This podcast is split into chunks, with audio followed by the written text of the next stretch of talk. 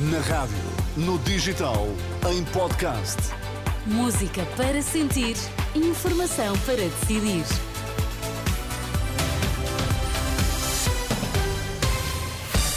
São as notícias das 5 na Renascença com a Marisa Gonçalves. Para já os destaques, bom dia.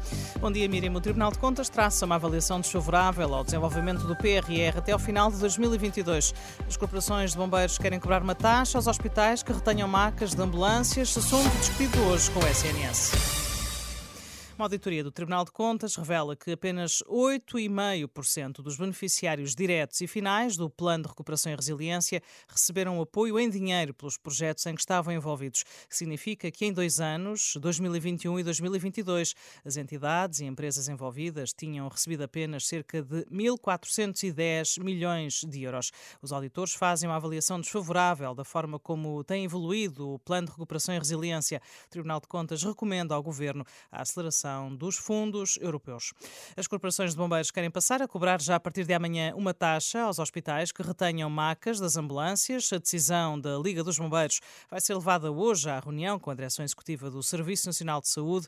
António Nunes, o presidente da Liga dos Bombeiros, eh, diz que estão a arcar com grandes despesas face à imobilização de, marca, de macas, bombeiros e ambulâncias nas urgências e diz também António Nunes que não quer que recaiam sobre os bombeiros os problemas com que os hospitais se têm debatido. Não podemos uh, estar nós a subsidiar o mau funcionamento dos hospitais uh, perante uma situação que se está a agravar. Isso está-nos a prejudicar, está-nos a causar três problemas. Um problema de gestão de pessoal, um problema de gestão de, de meios, de viaturas e um, um relacionamento que está a agudizar-se com as comunidades. Declarações de António Nunes, da Liga dos Bombeiros Portugueses, questionado sobre qual vai ser a reação caso os hospitais não paguem. E António Nunes ameaça que a medida seguinte é não retirar do hospital os doentes que tenham alta. Ações de contestação dos polícias ao início desta madrugada mantinha-se para além de Lisboa um protesto que tinha começado ao final da tarde com a paragem dos carros de patrulha que depois se transformou numa vigília frente à Assembleia da República. Chegaram a marcar presença cerca de 400 agentes da PSP e militares da GNR frente ao Parlamento.